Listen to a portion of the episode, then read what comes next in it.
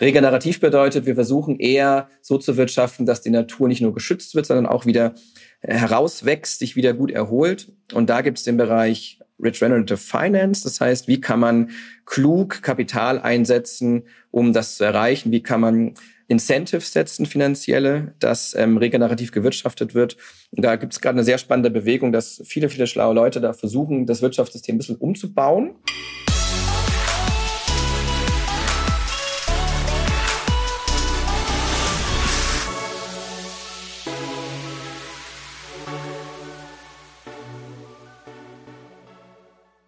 Hier ist Digitale Vorreiterin, dein wöchentlicher Podcast zur Digitalisierung von Vodafone Business. Jeden Montag darf ich, Christoph Bursek, mit besonderen Menschen aus der Digitalisierung sprechen. Heute ist Axel Reutsch bei uns. Axel hat mit Sortlist ein erfolgreiches Unternehmen gegründet und verkauft und baut jetzt einen Venture Capital Fonds auf, mit dem er bereits in Unternehmen und Ideen investiert, die am Schnittpunkt zwischen KI und Climate Change sitzen. Gemeinsam finden wir heraus, wie man erfolgreich einen VC-Fonds aufbaut – was seine Kriterien fürs Investieren seiner Millionensummen sind und welche Eigenschaften Gründende in seinen Augen erfüllen sollten, damit er sich vorstellen kann, an sie zu glauben. Noch ein kurzer Hinweis. Vodafone verschenkt Wissen. Im Februar gibt es den Educational Month zum Thema Produktivität. In sieben kostenlosen Online-Sessions wird Praxiswissen von Experten geteilt wie Microsoft Copilot oder Office. Auch ich darf eine Session mit dem Microsoft Office Trainer Alexander Eggers halten. Er hat teilweise mehrere tausend Menschen, die er pro Seminar online aufschlaut. Eine tolle Chance also für super Tipps. Den Link findet ihr in den Show Notes. Und jetzt viel Spaß mit Axel.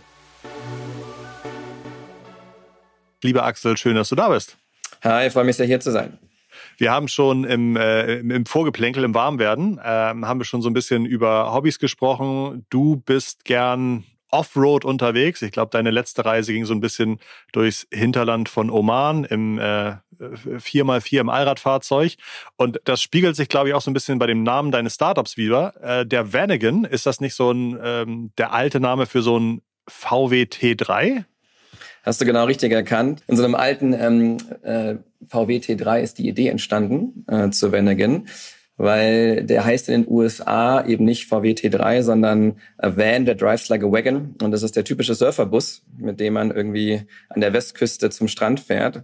Und da wir gesagt haben, wir wollen die Technologie von der dritten Welle des Internets äh, mitbekommen und ein paar Leute einsammeln in unser Investmentvehikel, haben wir gesagt, das passt sehr gut. Und mein Mitgründer Sandro hat tatsächlich so ein altes Gefährt. Und auf dem Weg zu einer Hochzeit haben wir gesagt, lass uns in dieses neue Startup-Ökosystem investieren, was da entsteht. Und dann haben wir gesagt, lass uns doch back to the roots und so haben wir dann auch den Fonds genannt. Über Vanagon möchte ich gleich sprechen, was mhm. ihr macht, euren ersten Fonds, wie ihr Dinge auswählt, euren Claim, Backing the Digital Green Transition und so weiter. Aber äh, vorher noch ganz kurz, ich habe mich vorbereitet und habe mir aufgeschrieben, dass du eigentlich aus dem Dating-Startup-Markt kommst. Habe ich mir das richtig gemerkt oder habe ich das missverstanden? Das ist korrekt. Ähm, meine, meine erste Gründung war im Grunde ein Dating-Unternehmen, aber im B2B-Bereich. Wir haben damals ähm, Unternehmen gematcht, ähm, die letztlich äh, Marketingdienstleistungen gesucht haben, also Design, Web, Webentwicklung, ähm, Media. Ähm, die Mechanik war ähnlich wie Parship. Ähm, das heißt, wir haben gesagt, wenn Parship die Formel für die Liebe gefunden hat, wollen wir die Formel fürs Vertrauen finden und haben dann ähm, Auftraggeber mit äh, Dienstleistern, also Agenturen, gematcht, ähm, haben das fünf Jahre betrieben hier in Deutschland und Österreich und dann 2020 ähm, nach Belgien verkauft und sind dadurch eine europäische Matching-Plattform geworden. Das heißt, ähm, Dating ja, aber tatsächlich im ja, Unternehmenskontext. Aber trotzdem äh, freut man sich immer sehr, wenn die Richtigen sich gefunden haben. Du hast Parship erwähnt. Äh, bei Parship heißt ja der Claim irgendwie alle elf Minuten verliebt sich jemand auf Parship oder sowas. Und eigentlich ist das sogar noch viel weniger. Ich glaube, die letzte Zahl, die ich vor Jahren mal gehört habe, war alle sieben Minuten. Ach, krass. Aber sie haben halt gesagt, total dämlich. Leider weiß jetzt jeder irgendwie alle elf Minuten und diese, diese, ne, diese äh, Verbindung alle elf Minuten ist halt so fest drin, dass sie gesagt haben, okay, machen wir lieber den etwas schlechteren Claim weiter, als dass wir den Leuten versuchen, jedes Jahr ein Update zu geben, weil sich unsere Zahlen durch irgendwie Optimierung und bessere Algorithmen schon wieder so verbessert haben. Fand ich ganz lustig. Interessant, ja, ja. Das ist so, ich glaube, man iteriert natürlich seine Claims, ähm, was wir im Fonds auch immer wieder mitbekommen, dass man natürlich neue Erfahrungen sammelt ähm, und dann auch bisschen die These den neuen Umständen anpassen muss. Aber gut, im Marketing kann das natürlich auch mal auf die Füße fallen. Du machst seit 2022 Venegan. Ähm, eben hatte ich schon gesagt, Backing the Digital Green Transition. Mm, wie kamst du dazu? Hast du eine Historie? Bist du gerne draußen? Bist du gerne in der Natur? Was war so ein bisschen für dich der Auslöser zu sagen, mein nächstes Thema soll einen guten Impact auf das Klima haben? Tatsächlich ähm, hat sich da auch die These über die letzten ähm, eineinhalb bis zwei Jahre entwickelt, die wir den Fonds schon betreiben.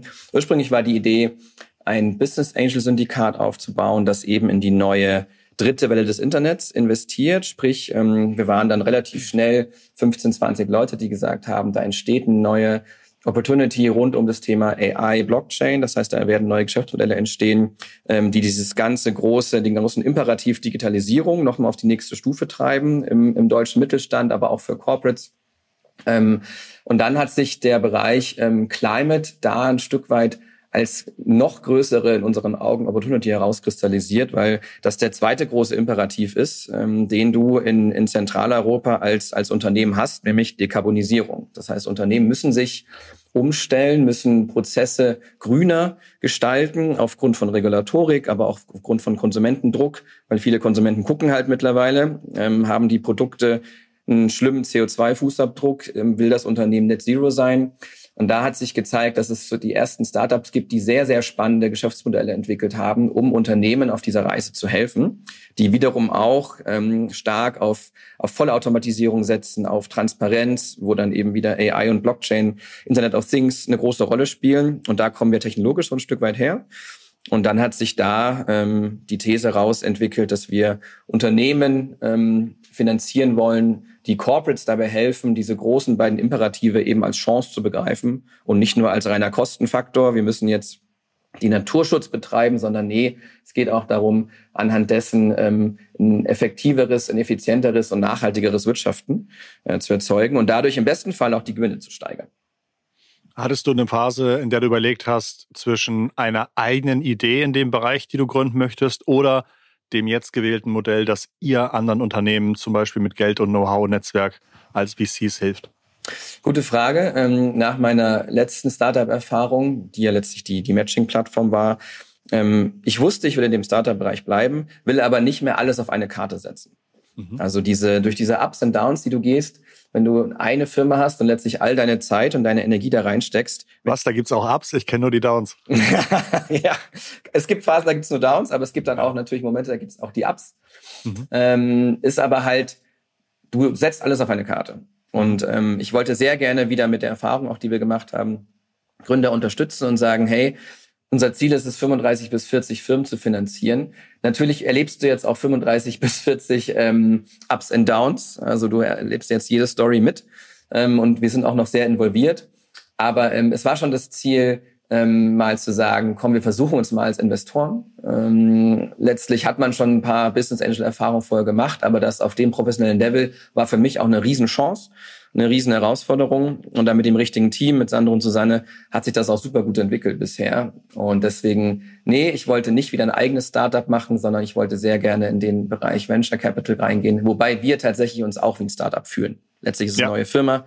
Wir haben auch unser Produkt, das ist unser Portfolio, wir haben unsere These. Die Dinge entwickeln sich weiter. Ähm, und man fühlt sich trotzdem natürlich wie Unternehmensgründer, was man ja technisch gesehen auch ist. Ich glaube, ihr habt im Dezember 23 euren ersten Fonds aufgelegt mit äh, 30 Millionen Euro finanziert. Erstmal herzlichen Glückwunsch. Danke dafür. Da muss ich aber noch mal kurz korrigieren, dass ähm, der Fonds noch nicht voll ist. Mhm. Also sprich, ähm, du machst ja in der Vorlaufzeit verschiedene Closings und wir haben das erste Closing geschafft. Da stehen wir ähm, noch nicht ganz bei den 30, wir sind auf einem guten Weg. Wir werden jetzt also noch ein Jahr lang ähm, fundraisen, während wir auch investieren. Aber das Ziel ist definitiv, einen 30 Millionen Fonds zu schaffen und da sind wir auch guter Dinge. 2023 war vielleicht nicht das einfachste Jahr zum Einwerben von Geld, oder? Nee, es war ein sehr schwieriges Jahr, äh, aufgrund von, wie wir alle wissen, sehr wie wir immer sagen, makroökonomische Einflüsse, politisch, aber natürlich auch die, die Konfliktsituation, die wir auf der Welt haben, die Inflation, alles treibt äh, Leute im Risikokapital aus dem Risikokapital. Das heißt, die wir sind ja eine sehr risikoreiche Assetklasse ähm, und da hast du als Investor normalerweise erstmal keine große Lust, wenn die Welt eh irgendwie in allen Kanten ein bisschen wackelt, dann auch noch zu sagen, ähm, ich stecke mein Geld in Hochrisikoanlagen. Und da hatten wir es schon sehr schwer. Es gab aber auch trotzdem, mittlerweile sind wir 32 Investoren, viele ähm, Unternehmensgründer, Exit-Entrepreneure, die sagen, die Chance, die da entsteht gerade, ist so groß, ähm, da müssen wir so oder so rein. Also wir haben gar keine andere Wahl, als in diesen Bereich zu investieren. Ob wir das jetzt machen oder in einem Jahr, ist im Grunde irrelevant. Wir gehen da rein und gleichzeitig erzeugt sich natürlich auch eine Situation ähm, für Startups, in der die guten Modelle, die guten Geschäftsmodelle werden solche Phasen immer überstehen. Also es trennt sich viel stärker die Spreu vom Weizen, wodurch du als Investor eigentlich sogar eine bessere Entscheidungsgrundlagen hast und besser, bestenfalls auch eine höhere Wertsteigerung weil die Bewertung der Startups nicht so extrem mhm. über, ja, über den, über den, über den Grenzen lagen, wie es in 2021 und 2022 war. Das heißt, eigentlich gute Phase für Venture Capital, aber nur auf den zweiten Blick. Ja, sehr spannend. Investoren sind ja oft nicht komplett sorglos mit ihrem Geld. Was waren die härtesten Absagen oder die härtesten Zweifel, die du so aus dem Weg räumen musstest? Also so ein Zweifel, den hat man noch nicht aus dem Weg geräumt, da arbeiten wir noch dran. Das ist, wenn man ähm, Family Offices oder auch institutionelle Investoren kennenlernt und die dann natürlich sagen, ja, spannende These, tolles Team, alles super. Ähm, wir sprechen uns bei Fonds 2 nochmal. Und das ist dann natürlich so für dich, das ist praktisch in vier Jahren. Das heißt, die ja. Leute schieben dich mal in ihrem Funnel auf in vier Jahren widersprechen. Das ist äh, in dieser schnelllebigen Welt schon manchmal ein ganz schönes Brett, was man dann auch irgendwie für sich selber bohren muss, weil man sagt, okay, das sind also hier so die Zeiträume, in denen wir denken, was natürlich aber auch richtig ist. Ähm, Zweifel, die wir aus dem Weg räumen konnten, ist natürlich schon, ähm, wie du gerade gesagt hast, das Thema Timing. Also wer sagt, ähm, ich investiere jetzt mal dies derzeit nicht ähm, und ich warte auf, auf bessere Zeiten, ist, glaube ich, nicht der richtige Weg, um wirtschaftlich einerseits die besten Ups mitzubekommen, weil wenn, wenn alle irgendwie schlecht drauf sind und das Gefühl haben, äh, die Welt geht zu Bruch, das ist die beste Zeit zu investieren, weil dann werden die Innovationen nämlich wirklich gebraucht. Ähm, aber da haben wir mittlerweile das Argumentationshandwerk und auch bisschen jetzt die Traction, die wir gezeigt haben, weil sich unsere Startups auch gut entwickeln, dass es im Grunde in diesem Bereich genau der richtige Zeitpunkt ist. Aber das lernst du halt in vielen, vielen Gesprächen, viele, viele mhm. Absagen. Ähm, aber davon haben wir uns, oder sollte sich niemand ähm, ent, entmutigen lassen. Absagen sind immer auch ein Weg, um sich gut weiterzuentwickeln und dann wird das auch. Ich habe in meinem Online-Seminar Verkaufen gelernt, Nein ist nur die Abkürzung für noch eine Information notwendig. ja, genau. Das ist gut. Oder auch das erste Nein ist äh, zwar noch kein Ja, aber ja. ähm, letztlich jeder, der erstmal Nein sagt, ähm, genau wie du sagst, hat vielleicht ja. aktuell noch ein Nein ja. im Kopf, aber das kann sich ja wieder ändern. Du hast gerade schon gesagt, ähm, wir sprechen uns beim zweiten Fonds. Das ist so der klassische Weg. Ne? Man hat irgendwie so einen äh, Debütantinnenfonds, den man sozusagen auf den Markt bringt und dann erstmal zu zeigen, ich mich gibt's wirklich und ich hau nicht nach drei Monaten in den Oman ab und komme nie wieder, sondern äh, genau erster Fonds, zweiter Fonds, dritter Fonds. Die kommen dann ungefähr in so einem Abstand von mehreren Jahren klassischerweise. Und wenn man als Investor Geld in einen Fonds anlegt, dann legt man das wahrscheinlich so für sechs bis zehn Jahre an? Ja, genau. Ist richtig. Ähm, was wir gerade aktuell sind, äh, nennt sich Emerging Manager. Das heißt, das ist ein sogenannter First-Time-Fund. Du startest also deine, deine hoffentlich langlebige Karriere in dem Bereich und setzt deinen ersten Fonds auf. Ähm, da hast du einerseits ein bisschen Welpenschutz, aber andererseits auch welche, die sagen, gut, ähm, ihr seid noch lange nicht so weit, wie ich gerne euer Erfahrungslevel hätte, ich investiere noch nicht. Aber das ist genau richtig. Du fängst mit dem ersten Fonds an, ähm, versuchst zu zeigen, dass du guten Access ähm, zu Startups hast, dass du in im richtigen Ökosystem unterwegs bist, dass du die richtigen Entscheidungen triffst. Und natürlich nicht jede Entscheidung ist im Nachhinein richtig. Viele Startups werden es natürlich auch nicht schaffen. Das ist aber okay. Dieser, dieses Ausfallpotenzial ist im Grunde eingepreist. Ähm, und dann, genau wie du sagst, investiert man in dem ersten Fonds circa vier bis fünf Jahre. Ähm, die letzten sechs Jahre, weil Vorlaufzeit sind ungefähr zehn Jahre, ähm, versuchst du eigentlich, dass deine Startups, die du schon hast, äh, weiter zu betreuen. Du machst Follow-on-Runden, also, also legst nochmal Geld nach, wenn es gut entwickelt oder, oder unterstützt, wenn es mal nicht so gut läuft. Ähm, und wenn man sich in den ersten vier bis fünf Jahren einigermaßen gut angestellt hat, dann hast du die Chance ähm, zu entscheiden, mache ich jetzt den zweiten Fonds. Das passiert also nach fünf Jahren ungefähr, dass man dann sagt, Leute, es gibt jetzt nochmal einen spannenderen Bereich, ähm, die Welt hat sich weiterentwickelt, ähm, wir haben nochmal mehr herausgefunden, ähm, wo sich zum Beispiel AI hin entwickelt, wir machen da nochmal einen dezidierten Fonds in dem Bereich und dann hast du auch bestenfalls einige Investoren, die immer noch oder wieder an dich glauben und dann setzt man den zweiten auf. auch in die in die Outlier, in die sogenannten Outlier zu investieren aus dem ersten Fonds. Das heißt, du hast dann einige, mhm. die sich so stark entwickeln, dass du jetzt im Grunde weitermachen möchtest. Und so ist das wie so eine Kaskade, die sich in der Zeit nach vorne entwickelt, ähm, wo du bestenfalls immer noch ähm, mit dabei bist bei den Teams oder halt dann ja den, den, Neu den Neugründern hilfst, ähm, den du dann in der zweiten Form mit aufnimmst. Ich höre jetzt, dass du ja jetzt schon aufpassen musst, was ihr in die Verträge schreibt, damit du vielleicht in vier Jahren, wenn manche eure Startups wahnsinnig unicornig unterwegs sind, trotzdem die Möglichkeit hast, zu einer irgendwie einigermaßen okayen Bewertung oder sowas irgendwie einzusteigen. Also da muss man ja jetzt schon, ne, also Four-Dimensional mhm. Chess äh, auch mhm. denken, was passiert, wenn es super läuft, wie mhm. kann ich dann nochmal irgendwie nachverdienen oder, oder umgekehrt. Bis du deinen ersten Fonds bis du alles geexitet hast, was du angelegt hast, hm. musst du wahrscheinlich trotzdem noch irgendwie äh, ähm, äh, Lebenskosten irgendwie aufbringen. Das heißt, über die Jahre bekommt ihr äh, irgendeinen Prozentsatz an Managementgebühren wahrscheinlich, ne? Das ist korrekt. Das nennt sich Management Fee und der Betrag liegt normalerweise so bei zwei bis zweieinhalb Prozent des Kapitals, was du verwaltest. Also sprich, äh, man vertraut uns ja Geld an für eine gewisse Zeit und sagt, investiert dieses Geld bitte in die richtigen Startups und von diesem Kapital bekommen wir pro Jahr zwei Prozent. Das ist natürlich erstmal nicht so viel, wenn der Fonds nicht groß ist. Also sprich von zwei Prozent von fünf ja. Millionen kannst du kein Team finanzieren.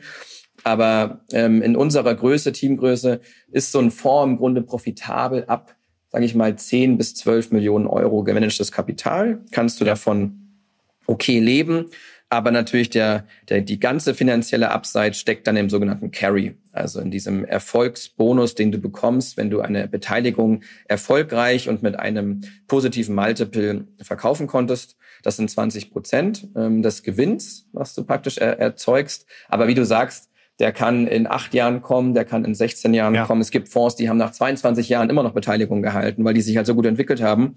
Und dann überlegst du auch, okay, verkaufe ich jetzt, wenn die Möglichkeit da ja. ist, oder behalte ich es nochmal, weil wer weiß, was in drei Jahren ist. Das ist ein starkes Long-Term-Game und darauf muss man, glaube ich, eingestellt sein. Wie viel wollt ihr jetzt im ersten Fonds ungefähr investieren pro Startup? Also willst du, falls ihr, wenn ihr den Fonds voll habt, wollt, willst du sagen, da sollen zehn Startups investiert, äh, finanziert werden oder 30 oder 104? Wir peilen auf 35 bis 40, mhm. weil man dann eine gewisse Größe im Portfolio erreicht hat. Man nennt es Downside Protection, das heißt, die Chance, dass es einen Komplettausfall des Portfolios gibt, ist dann relativ gering, weil halt auf einer 35 bis 40 ähm, Portfoliogröße wird es definitiv nach aller äh, Statistik, die man hat, einige geben, die sich sehr gut entwickeln. Ähm, wenn du irgendwie nur 10 hast, ist halt die Chance hoch, tatsächlich, dass genau diese 10 das da irgendwie nicht schaffen. Und wenn du irgendwie Richtung 60 bis 80 Portfoliounternehmen gehst, ist das auch gut, dann ist die Downside Protection noch größer, aber auch das sogenannte Upside-Potenzial nicht mehr so hoch, weil natürlich, wenn sich fünf sehr gut entwickeln, müssen die trotzdem 40 ausgleichen, die es eben nicht schaffen. Und deswegen haben wir für uns so diesen Sweet Spot zwischen 35 und 40 Firmen. Und wie viel man pro Firma investiert, kann man jetzt noch nicht sagen. Wir zielen eher auf eine Beteiligungshöhe.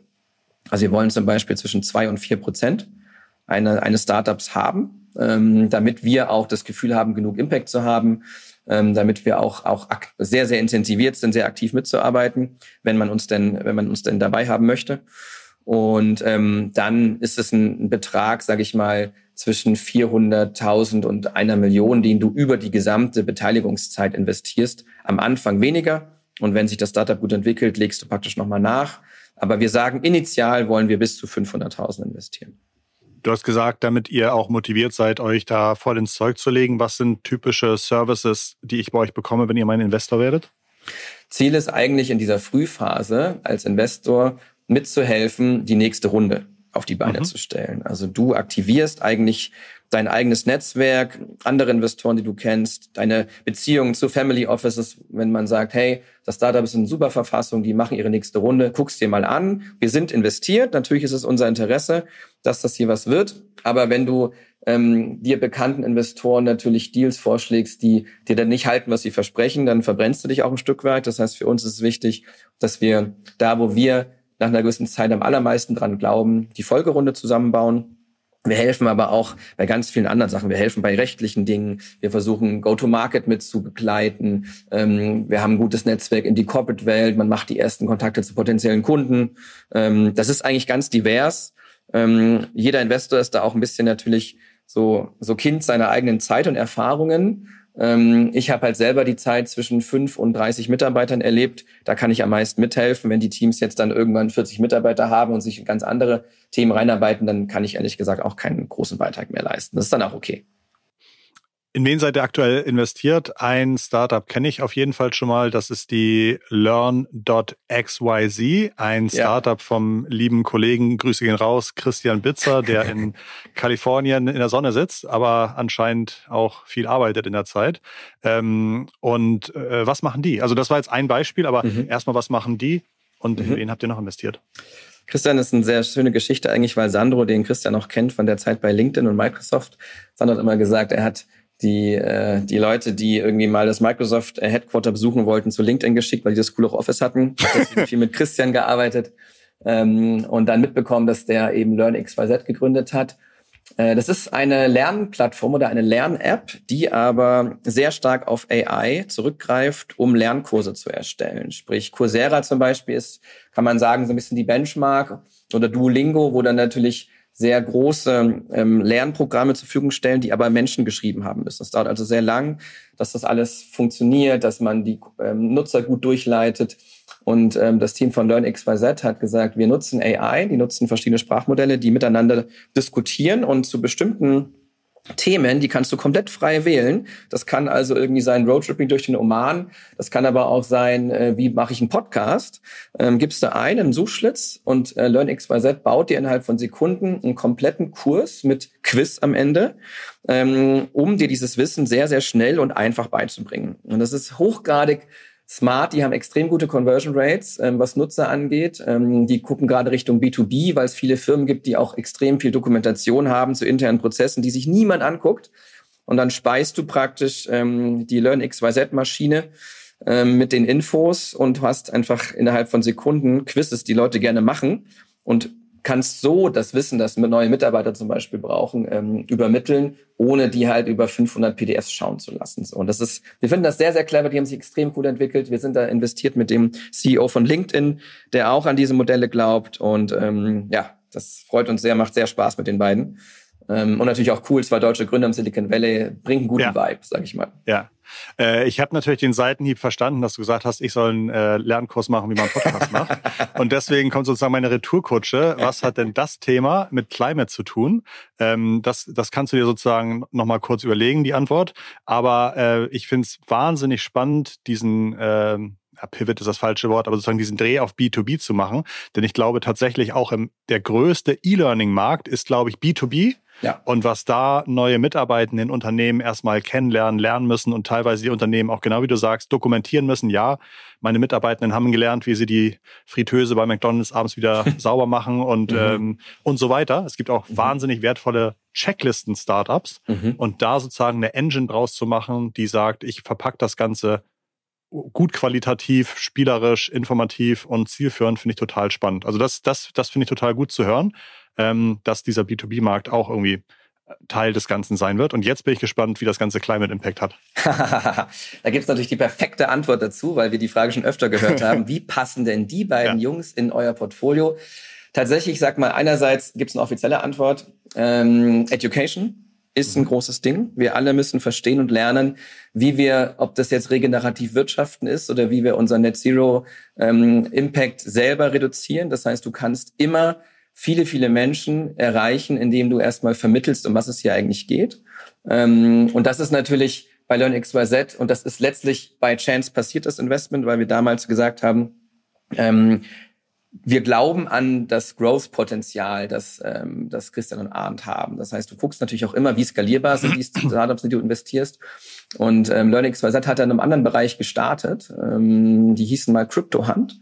Ja. Und da hatten wir auch noch einen viel stärkeren Blockchain-Bezug ähm, als, als eine Technologie. Und da haben wir aber auch gesagt, Mann, das sind komplexe Themen, ob das jetzt Dekarbonisierung, Digitalisierung oder, oder damals Krypto war. Es muss Möglichkeiten geben, Inhalte schneller begreifbar zu machen. Ich war kein großer Fan der Schulzeit, muss ich gestehen. Ich bin da grandios untergegangen, ähm, weil ich aber auch immer Schwierigkeiten hatte, zu verstehen, warum brauche ich dieses ganze Wissen.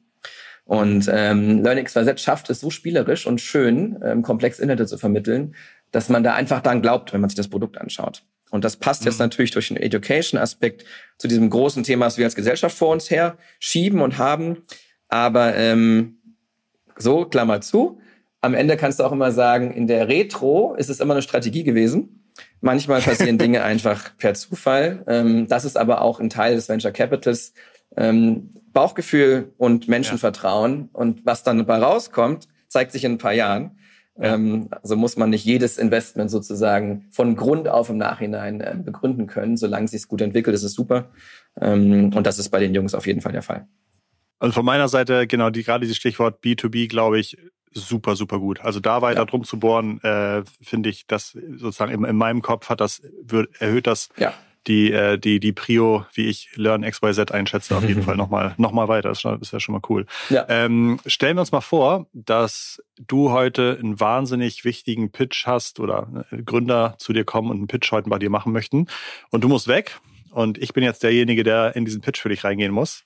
Was ist dein Briefing? Worauf muss ich achten, damit du später weißt, ob dieses Startup für dich relevant ist? Ah, super gute Frage. Ähm, tatsächlich, die, die meisten Startups definieren sich sehr, sehr natürlich über das Innovationspotenzial, den Markt, das Produkt, die Intelligenz des Codes und so weiter. Das ist alles toll.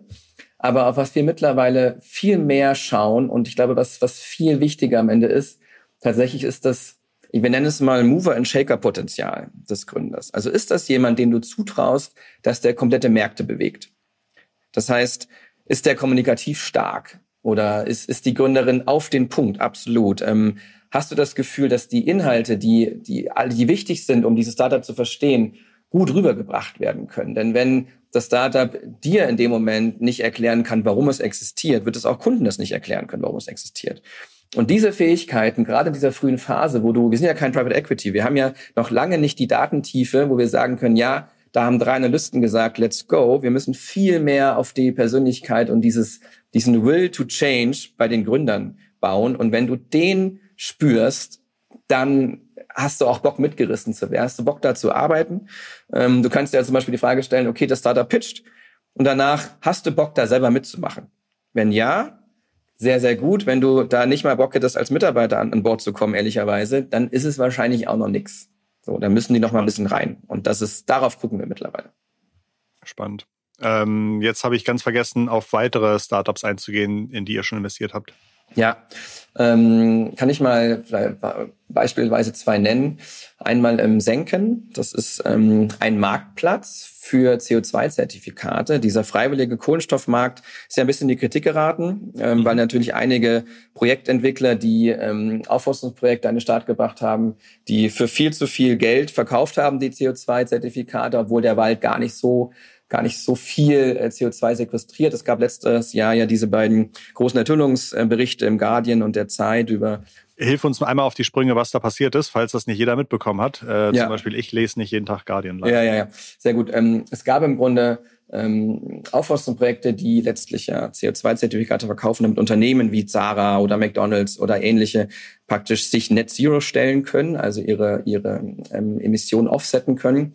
Und das heißt, du bezahlst einen bestimmten Preis für eine bestimmte Qualität von Zertifikat, sagst also, dieses Aufforstungsprojekt entwickelt sich so gut, das wird so viel CO2 aus der Atmosphäre ziehen, da zahle ich einen höheren Preis für. Und es gab viele Projekte, die nicht ansatzweise die Qualität hatten ähm, wie sie, für wie viel sie verkauft wurden. Das heißt, viele Zertifikate sind im Grunde Scam gewesen. Und es gibt immer mehr Startups, die versuchen, in diesen Markt Transparenz reinzubringen. Ähm, und das ist zum Beispiel unter anderem äh, Senken und Renoster mit dem Ziel, ähm, wenn du auf Senken gehst und CO2-Zertifikate dir dort anschaust und sagst, ähm, ich möchte diese hier erwerben, ähm, steht dann eine gewisse Qualitätssicherung dahinter, dass du eben nicht irgendwas nur kaufst, weil es dir jemand empfohlen hat, ähm, sondern du kaufst diese Zertifikate mit dem Ziel, dass ähm, hier definitiv gesichert ist, dass die Menge an CO2, die du hier einsparst oder beziehungsweise aus der Atmosphäre ziehst, wirklich ähm, ähm, auch, auch damit das drin ist, was draufsteht. So. Und ähm, das ist ein großer Handelsplatz, der auf der Blockchain ähm, ähm, läuft und dadurch die Assets und die Zertifikate sehr gut handelbar sind. Für uns immer ein wichtiger Faktor. Wir brauchen viele Menschen, die solche ähm, Transaktionen durchführen, die sich für den Bereich interessieren. Da darf es nicht kompliziert sein.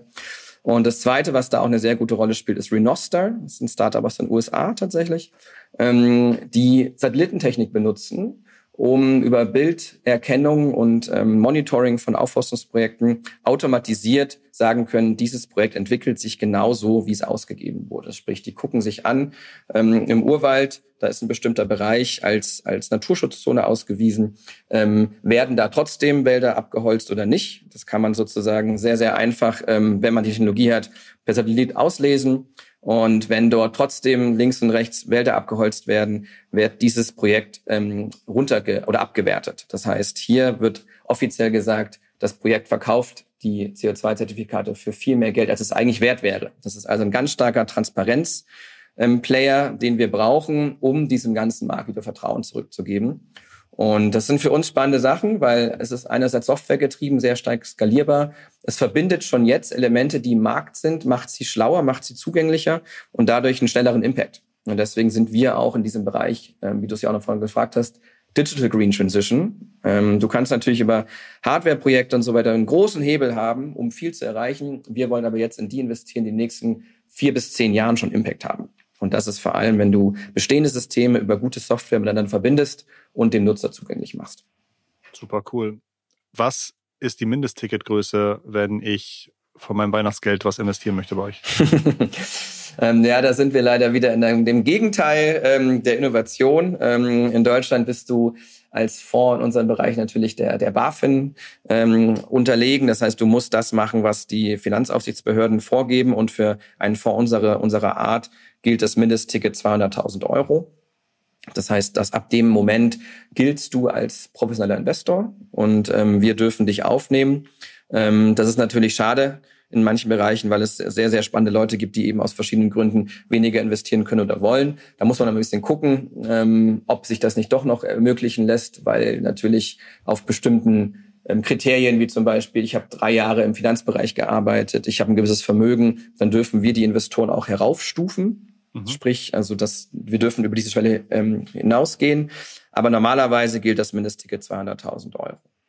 Okay, uh, Full Disclosure, das ist mehr als mein Weihnachtsgeld. Insofern, Insofern dies Jahr leider noch nicht. Aber vielleicht kann ich was anderes machen. Ich habe gehört, ihr habt das äh, Refi Talents Programm an den Start gebracht. Habe ich das richtig ausgesprochen? Was ist das Refi Talents Programm? Absolut richtig.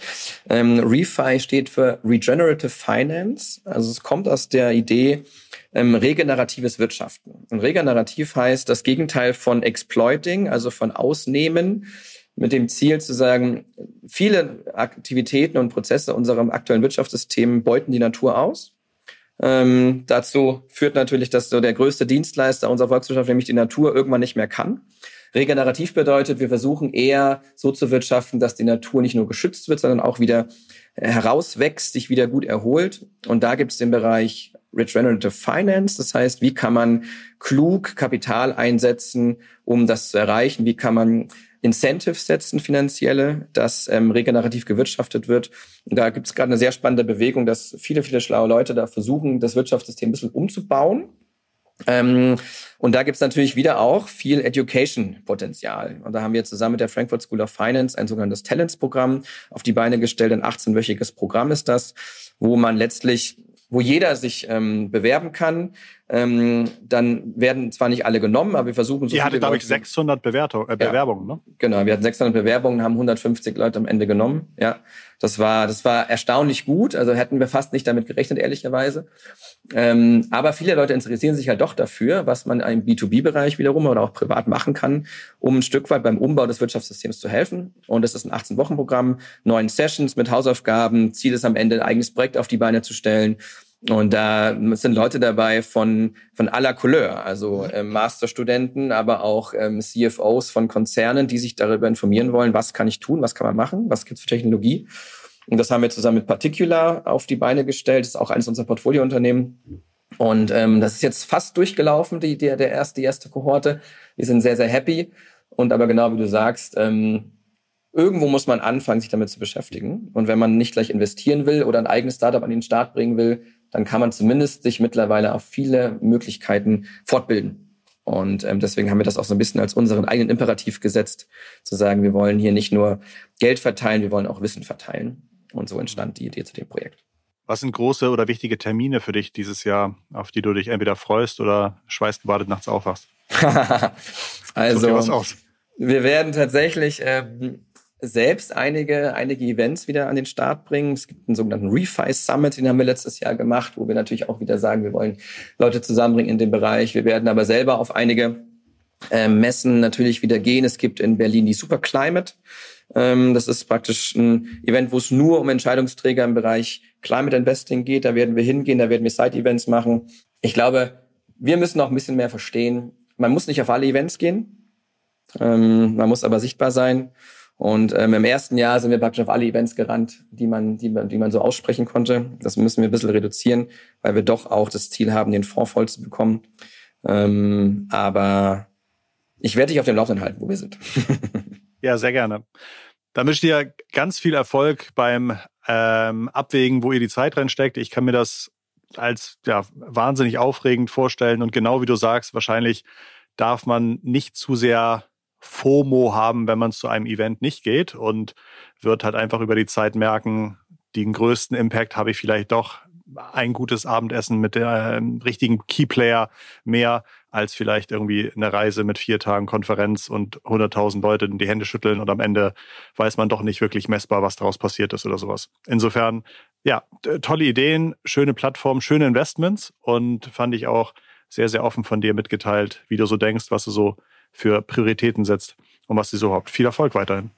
Danke dir, eine super Frage, habe mich sehr gefreut und ähm, freue mich drauf, dich mal wieder persönlich zu sehen. Wahrscheinlich bei der UMR, denn das wird natürlich auch eines der Events sein, äh, wo ich dieses Jahr hingehen werde. Dann freue ich mich, wenn wir uns da sehen. Und für euch, liebe Zuhörerinnen und Zuhörer, zum Thema Climate und Climate Protection haben wir in den letzten Wochen noch äh, weitere Podcasts aufgenommen. Zum Beispiel mit der CMO vom Wind- und Solarunternehmen 1,5 Grad. Falls du also bis hierher gehört hast, dann scheint dich das Thema zu interessieren. Also hör unbedingt auch dort einmal rein. Die Folge müsste eine der letzten Folgen gewesen sein. Und falls AI für dich spannend ist, dann haben wir gerade unseren Inside Talk mit Jens Polomski aufgenommen.